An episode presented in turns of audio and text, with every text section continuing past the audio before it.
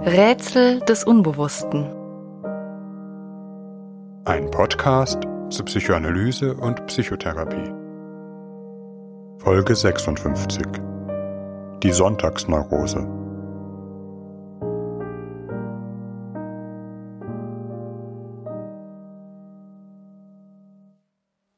Tous les jours de la semaine sont vides et sonnent le creux. Bien pire que la semaine. A le dimanche, prétentieux. Alle Tage der Woche sind leer und klingen hohl. Schlimmer noch als in der Woche sind die verlogenen Sonntage, die schön angenehm erscheinen und den Großzügigen spielen wollen. Der Sonntag, der als ein glücklicher Tag erscheinen will. Ich hasse die Sonntage. Je hais les dimanches. Ich hasse die Sonntage. Mit dem gleichnamigen Chanson hatte die berühmte französische Sängerin Juliette Gréco im Jahr 1951 nicht nur einen ihrer ersten Welterfolge, sondern ein bestimmtes Lebensgefühl zum Ausdruck gebracht.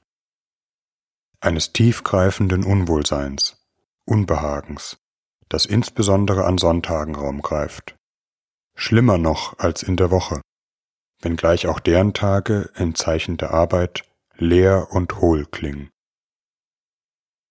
Auch der französische Schriftsteller und Literaturnobelpreisträger Albert Camus lässt den Fremden in seinem gleichnamigen Roman den berühmt gewordenen Satz sagen Ich habe gedacht, dass Sonntag war, und das hat mich angeödet. Ich kann den Sonntag nicht leiden, Je n'aime pas le dimanche.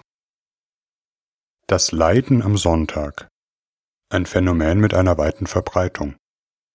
Wie Studien zeigen, bis zum heutigen Tag.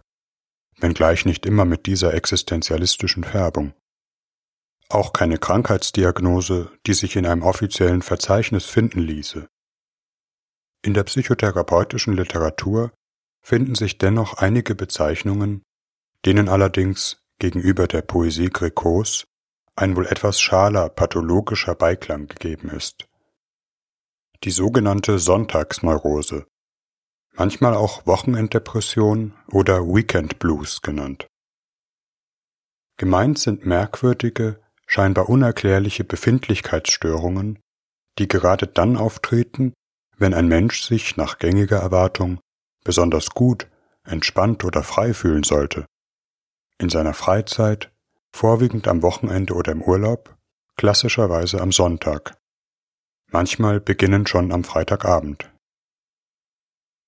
Die Betroffenen fühlen sich auf eine diffuse Weise schlecht, lustlos, ohne Freude an ihren freien Stunden, vielmehr elend und niedergeschlagen. Manchmal von einer seltsamen Bangigkeit oder Dünnhäutigkeit bis hin zu einer kaum erträglichen Leere oder Angstzuständen. Manchmal herrscht ein Gefühl unsagbarer Melancholie und Sehnsucht vor. Oder wiederum existenzialistisch gesprochen, la nausée, ein Ekel an Welt und Leben. Typisch sind auch sogenannte psychovegetative Symptome, die gerade am Wochenende oder im Urlaub besondere Heftigkeit gewinnen. Kopfschmerzen, Magen-Darm-Probleme, Fiebrigkeit oder ein Schwächegefühl, das vermeintlich den Beginn einer Grippe anzeigt, dann aber in einem unklaren psychosomatischen Unwohlsein verharrt. Erstaunlich ist, dass sich die Personen unter der Woche in der Arbeit, Schule oder im Studium nicht unbedingt schlecht fühlen, sondern leistungsfähig, oftmals in ihrer Tätigkeit sogar sehr erfolgreich sind. Studien zufolge erleiden den Weekend Blues am häufigsten Männer in höheren Positionen, insgesamt vorwiegend beruflich etablierte Akademiker beiden Geschlechts, durchaus aber auch Jugendliche. Manchmal ist dieses Empfinden so ausgeprägt, dass die Wochenenden geradezu gefürchtet und trotz Erschöpfung mit Arbeit gefüllt werden. Letztlich kann aber erst der Montag Erleichterung bringen. Das Phänomen scheint schon eine ganze Weile zu bestehen. Unter dem Namen der Sonntagsneurose wurde es erstmals von dem ungarischen Psychoanalytiker Sandor Ferenczi im Jahre 1919 beschrieben. Doch womöglich vollzieht sich auch hier ein historischer Wandel. Mancher würde heute bei dem Wort Sonntags- oder Freizeitneurose vielleicht viel eher an einen neurotisch anmutenden Bewegungsdrang denken, der dazu anhält, die eigene Freizeit nur ja auszunützen, wie auf der unsteten Jagd nach erfüllenden Erfahrungen. Oder eine innere Rastlosigkeit, die nirgends ein befriedigendes Ziel findet, vieles tut, aber an nichts satt wird. Wobei in diesem Zusammenhang die Melancholie und Niedergeschlagenheit keineswegs fernab liegen müssen, gerade dann, wenn es doch einmal still wird. Zumindest der Tradition nach ist der Sonntag ein Ruhetag, den sich selbst der liebe Gott nach der Schöpfung der Welt vorbehalten hatte. Bis heute ist er als ein Tag der Arbeitsruhe und seelischen Erhebung vom deutschen Grundgesetz geschützt. Zugleich ist der Sonntag der Wendepunkt im wiederkehrenden Rhythmus der Woche. In manchen Zählweisen, etwa der französischen, ist er zugleich erster und letzter Tag der Woche. Die Zeit kommt für einen Augenblick zum Stehen. Etwas Altes endet und etwas Neues beginnt. Nicht zufällig ist der Tag der Auferstehung im christlichen Ritus Ostersonntag. Der Sonntag ist der außeralltägliche Tag in der Woche, oder soll es sein? Einer anderen Erfahrung vorbehalten als jener der gewöhnlichen Arbeits- und Werktage. Traditionell war dies durch die religiöse Einbindung des Sonntags garantiert. Als ein Feiertag im wahrsten Sinne des Wortes, mit Sonntagskleid und Sonntagsbraten, nicht zuletzt durch die Teilnahme an dem feierlichen Ritus des Gottesdienstes. Und damit einer religiösen Erfahrung teilhaftig, das Heilige, das den Alltag transzendiert und einen seelischen Wandel herbeiführt, ein Stück seelischer Wiedergeburt an der Schwelle zur neuen Woche. Denn das Licht des Sonntags fällt auch noch auf die anderen Wochentage. Ein feierliches Empfinden, wie wir es vielleicht in seiner vollen Stärke nur noch von besonderen Festtagen, Weihnachten, dem Jahreswechsel oder besonderen feierlichen Augenblicken kennen, etwa den entscheidenden Momenten einer Hochzeitsfeier die sich immer an der Grenze von Weh und Glück bewegen. Auch wenn heute für viele Menschen in Deutschland der Sonntag seine religiöse Bedeutung verloren hat, sollten wir diesen Gesichtspunkt im Gedächtnis behalten, um uns einem Verständnis der Sonntagsneurose anzunähern. Die Sehnsucht nach etwas anderem, Außeralltäglichem, nach einer Erfahrung, die etwas mit Sinn, Erfüllung und vielleicht Transzendenz zu tun hat, und keineswegs nur in traditioneller religiöser Form gesucht wird. Etwas profaner, aber für die Frage der Sonntagsneurose vielleicht nicht weniger aufschlussreich, ist dieser Umstand. Sonntag ist Familientag. Dies mag für manche melancholische Stimmung verantwortlich sein, gerade vielleicht im Hinblick auf das Empfinden von Jugendlichen, so etwa die Trostlosigkeit von manchen Sonntagsnachmittagsgesellschaften, Familientreffen, Smalltalk, die endlose Dauer des Restaurantbesuchs. Sprich, einem Gefühl der Langeweile und Unfreiheit in der Welt der Erwachsenen, in der man sich nicht heimisch fühlt, aus der man aber doch nicht entfliehen kann.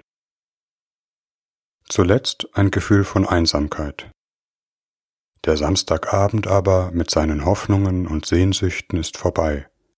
Und wieder eine Woche. Vielleicht manchmal auch ein Gefühl dafür, dass etwas nicht stimmt. Unausgesprochene oder auch offene Konflikte, Unzufriedenheit, ein verborgenes Unglück oder etwas, das in der Familiengemeinschaft nicht lebendig werden kann. Vielleicht gerade dann, wenn das Wort Familie eine ersehnte Formel ist aber doch eine, die nicht mit echter emotionaler Verbindung, einem wirklichen gegenseitigen Interesse und Verstehen gefüllt werden kann. Etwas, das vielleicht mit dem Zeremoniell des Zusammenseins gekittet werden soll und darum gerade dann schmerzlich fühlbar wird, wenn man eigentlich Zeit füreinander hätte. Man versäumt sich, trotz des Zusammenseins. der Traum von Verbundenheit erfüllt sich nicht, was nicht bedeutet, dass er nicht umso eifriger gesucht, manchmal fast erzwungen werden soll. Wir müssen zusammen sein, wir müssen Freude aneinander haben.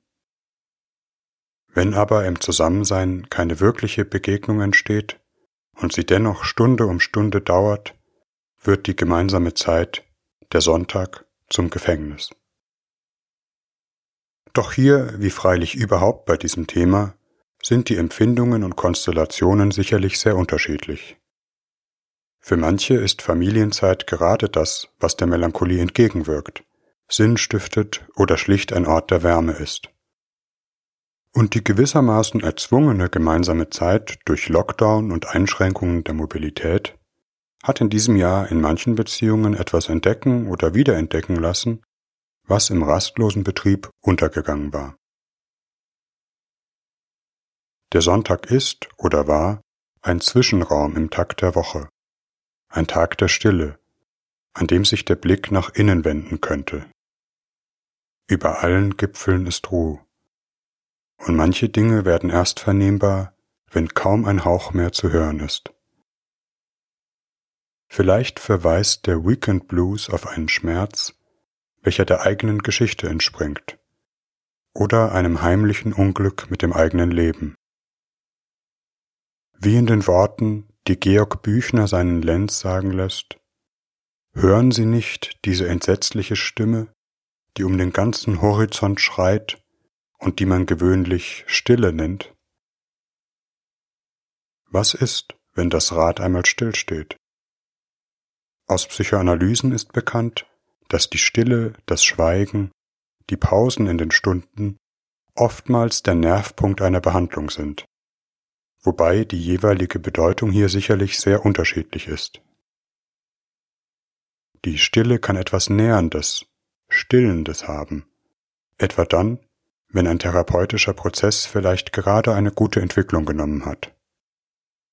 Den therapeutischen Raum zu nutzen, um in Ruhe nachdenken, sich Gedanken und Fantasien öffnen zu können. Oder dem Gesagten überhaupt erst Bedeutung zu geben dadurch, dass es nicht gleich durch den nächsten Gedanken fortgeredet wird. Weshalb eine Therapie zwar kein Schweigeraum, aber auch kein Raum ist, in dem ständig gesprochen werden muss. Ein gemeinsames Schweigen im Gefühl der Verbundenheit kann an manchen Punkten einer Behandlung heilsamer sein als alle Worte oder eine emotionale Wahrheit in sich tragen, denn nicht zu allen Dingen lässt sich auch etwas sagen. Therapeuten müssen ein gutes Gespür für den Umgang mit Stille und Schweigen entwickeln, wann sie etwas Förderliches bekommen und wann etwas Quälendes.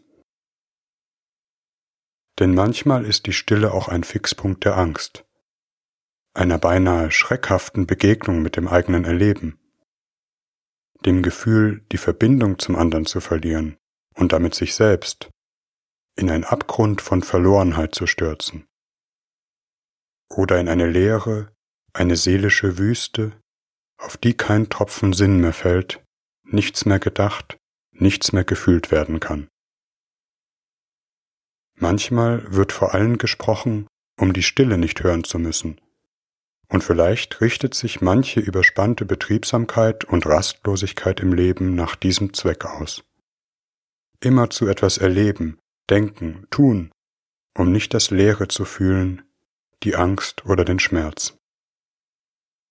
Inwiefern man diese Angst geradezu als ein kollektives Symptom deuten kann, das unsere Gesellschaft nicht nur im Arbeitsleben, sondern gerade in der Freizeit, im Urlaub auf Hochtouren bringt, sei einmal dahingestellt. Bei allen Neigungen, die sich geradezu in manischer Weise ausprägen, darf man psychoanalytisch nach ihrem Gegenpol fragen. Die rastlose Betriebsamkeit, die unsere Autobahnen füllt und Einkaufsregale leert, die, als Ganzes genommen, den Planeten an seine Grenzen bringt, einmal rückübersetzt, wäre da nicht ein Abgrund von Leere? Umgekehrt aber auch, wäre da nicht, wenngleich fern, ein Himmel von Sehnsucht? Etwas endlich ins Leben zu bringen, eine Erfahrung von Erfüllung zu finden, von Glück, für die gerade die freie Zeit, der Sonntag einstehen soll, Ein Symptom unserer Zeit ist vielleicht, dass sie ihre Sehnsüchte quantitativ durch eine Steigerung und Beschleunigung zu erfüllen versucht. Und nicht zuletzt und immer wieder durch Konsum. Und unsere Sehnsucht damit an Objekte bindet und so in Süchte verwandelt. Als könne man die Erfahrung einer Städtetour dadurch mit Erfüllung anreichern, dass man noch mehr Sehenswürdigkeiten sieht und Fotos davon macht eine Familienfeier den Traum von Einigkeit einholen, indem sie besonders lange geht, eine Hochzeitsfeier den Wunsch nach Einmaligkeit und Glück, indem man sie besonders aufwendig und perfekt plant, einen Sonntag zu etwas Besonderem machen, indem man ihn mit allen möglichen Tätigkeiten und Unternehmungen anfüllt, oder die Sehnsucht, endlich gesehen zu werden, durch noch mehr Follower und Likes stillen. Wer könnte sich heute gänzlich von diesem Drang freisprechen? Womit im Übrigen nichts gegen gut geplante Unternehmungen und Feierlichkeiten gesagt sein soll. Aber in all den Doing Things and Going Places, in den Thousand Things to Do Before You Die, bleibt vielleicht doch etwas offen. In all den tausend Dingen und Unternehmungen wird vielleicht doch das, was eigentlich ersehnt ist, nicht gefunden wenn man so will, ein lebenslanges Vorspiel, das sich zunehmend zur Qual auswächst, da es keinen Höhepunkt, keine Erfüllung finden kann. Darin liegt etwas Tragisches, denn unter dem Druck, etwas Außerordentliches sein zu müssen, wird der Sonntag gerade zu dem, wovor er fliehen will. Die Freizeit gerät unter Optimierungsdruck, wird intensiviert und verdichtet, eine leere Spannung steigernd, die nur umso stärker auf Erlösung drängt. Bis hin zu dem Erleben, dass es Erleichterung bereitet, wenn das Wetter schlecht ist, denn dann kann man die Zeit nicht nutzen müssen. Das Glück in jedem Fall, was immer das sein mag, lässt sich offenkundig auf diese Weise nicht erjagen. Das, was wir suchen, wächst vielleicht, wenn irgendwo, nur am Wegesrand, abseits der Hauptstraßen von Konsum und Spektakel. Und das, was wir am dringendsten brauchen im Leben, kann man vielleicht nicht kaufen, nur geschenkt bekommen. In den lakonischen Versen, die Bertolt Brecht seinem Lied von der Unzulänglichkeit des menschlichen Strebens aus der Dreigroschenoper eingeschrieben hat, ja renn nur nach dem Glück, doch renne nicht zu sehr, denn alle rennen nach dem Glück, das Glück rennt hinterher. Doch wir rennen weiter und immer schneller, die Zeit aber verrinnt, das Leben geht zu schnell, und wie im Fluch greifen wir, wo wir nach den köstlichen Äpfeln langen, ins Leere. Das, was der Sonntag erfüllen soll, sagt immer auch etwas darüber, was in der restlichen Woche versäumt wird unerfüllt bleibt. In der Sonntagsneurose verdichtet sich womöglich auch unser Verhältnis zur Arbeit. Und dieser Satz ist wohl nicht völlig gegenstandslos. Im Spiegel des Glanzes, in dem der Sonntag strahlen soll, erscheint auch das graue Gesicht der Arbeitswoche, was immer das im Einzelnen bedeuten mag. Warum Akademiker von der Sonntagsneurose besonders betroffen sind? weil gerade hier die Arbeit für Erfüllung, Selbstverwirklichung einstehen und damit besonders hohe Erwartungen erfüllen soll, sich aber mancher hochtouriger Betrieb gerade da, wo es sehr viele und sehr wichtige Posten, Besprechungen, Reisen, Konferenzen gibt, zuletzt um etwas Leeres dreht? Etwas, das umso leidvoller ist, als man sich subjektiv damit identifizieren es nach außen und vor sich selbst als etwas Sinnvolles verkaufen muss? Hier sind wohl, wie überhaupt, wenn es um seelisches Leid geht, pauschalisierende Aussagen unzulässig. Die Quellen sind sicherlich sehr unterschiedlich. Was dem einen Leid verursacht, kann dem anderen gerade Halt geben, sei es Arbeit, sei es Familie, sei es der Sonntag. Dennoch, im Kleinen manchmal ganz unscheinbaren Symptom der Sonntagsneurose wäre zuletzt eine gar nicht so unzutreffende Wahrnehmung davon aufgehoben, dass im Ganzen etwas nicht stimmt. Die Sehnsucht nach dem Außeralltäglichen, die Sonntagsneurose in all ihren Facetten, sagte letztlich etwas über einen gesellschaftlichen Hochbetrieb, der in sich hochrational und effizient ist, an sich aber vielleicht etwas zutiefst Sinnloses, fast möchte man sagen, etwas Gottverlassenes hat. Sicher ist, Rastlosigkeit, Lärm und Spektakel übertönen vielleicht das Leiden am Sonntag, können es aber nicht heilen. Vielleicht sind wir im Schmerz der Sonntagsneurose, dem ersehnten Glück, dem Augenblick der Erfüllung sogar näher, weil wir ihm im Leiden die Treue halten, es nicht durch falsches Feuerwerk ersetzen. Denn in jeder Sehnsucht, vielleicht auch in jeder Melancholie, ist die Hoffnung auf ein anderes enthalten. In den Versen Juliette Grécots die Sehnsucht nach Autre Dimanche, anderen Sonntagen mit verliebten Spaziergängen unter einer Frühlingssonne. Tous deux, main dans la main, sans chercher à savoir ce qu'il y aura demain. Zu zweit, Hand in Hand, ohne danach zu suchen, was es morgen geben wird.